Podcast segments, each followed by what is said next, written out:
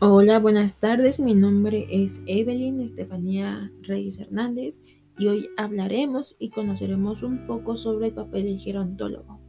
Para comenzar, iniciaremos con cuál es su alcance y compromiso de este. Bueno, yo creo que el compromiso del gerontólogo es atender cambios biológicos, psicológicos, sociales, ya que estos cambios, se podrían decir, o los conocemos así, forman parte del envejecimiento y transcurren durante toda nuestra vida, ¿no?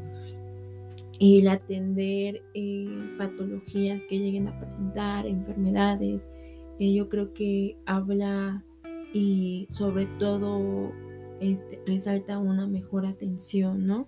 Para nuestro adulto mayor su alcance es el mejorar y brindar una mejor estabilidad este, emocional, eh, social, a lo mejor si se puede, eh, tener y darles las herramientas para que ellos puedan tener un envejecimiento exitoso, saludable y más que nada para mejorar su calidad de vida.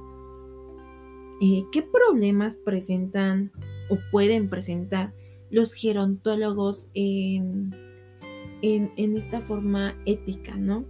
Yo creo que más que nada el lenguaje y la comunicación hacia nuestro paciente, ya que muchas veces no, no se maneja el lenguaje apropiado o no se maneja una comunicación clara y directa hacia nuestro adulto mayor y, y, esto podría confundir mucho las cosas, podría confundir a nuestro adulto mayor, no, no podríamos tener como esta comunicación exitosa para darle un, mejor trato, un mejor este, seguimiento.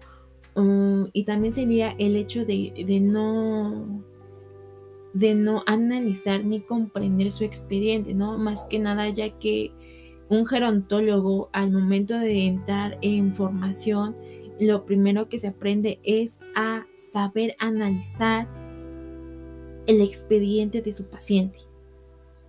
¿Qué recomendaciones le daríamos al gerontólogo? Bueno, más que nada el manejar una comunicación clara y directa, ser precisos en, lo que se está explicando, en lo que se le está comunicando a nuestro adulto mayor, el tener un lenguaje apropiado, tampoco que puede ser muy profesional o muy básico, eh, este motivo de hacer entender lo que queremos transmitir hacia nuestro adulto mayor y yo creo que los principales valores que podré tener el, el gerontólogo en formación es ser responsable, solidario, honesto, sobre todo con el paciente, esto es muy importante.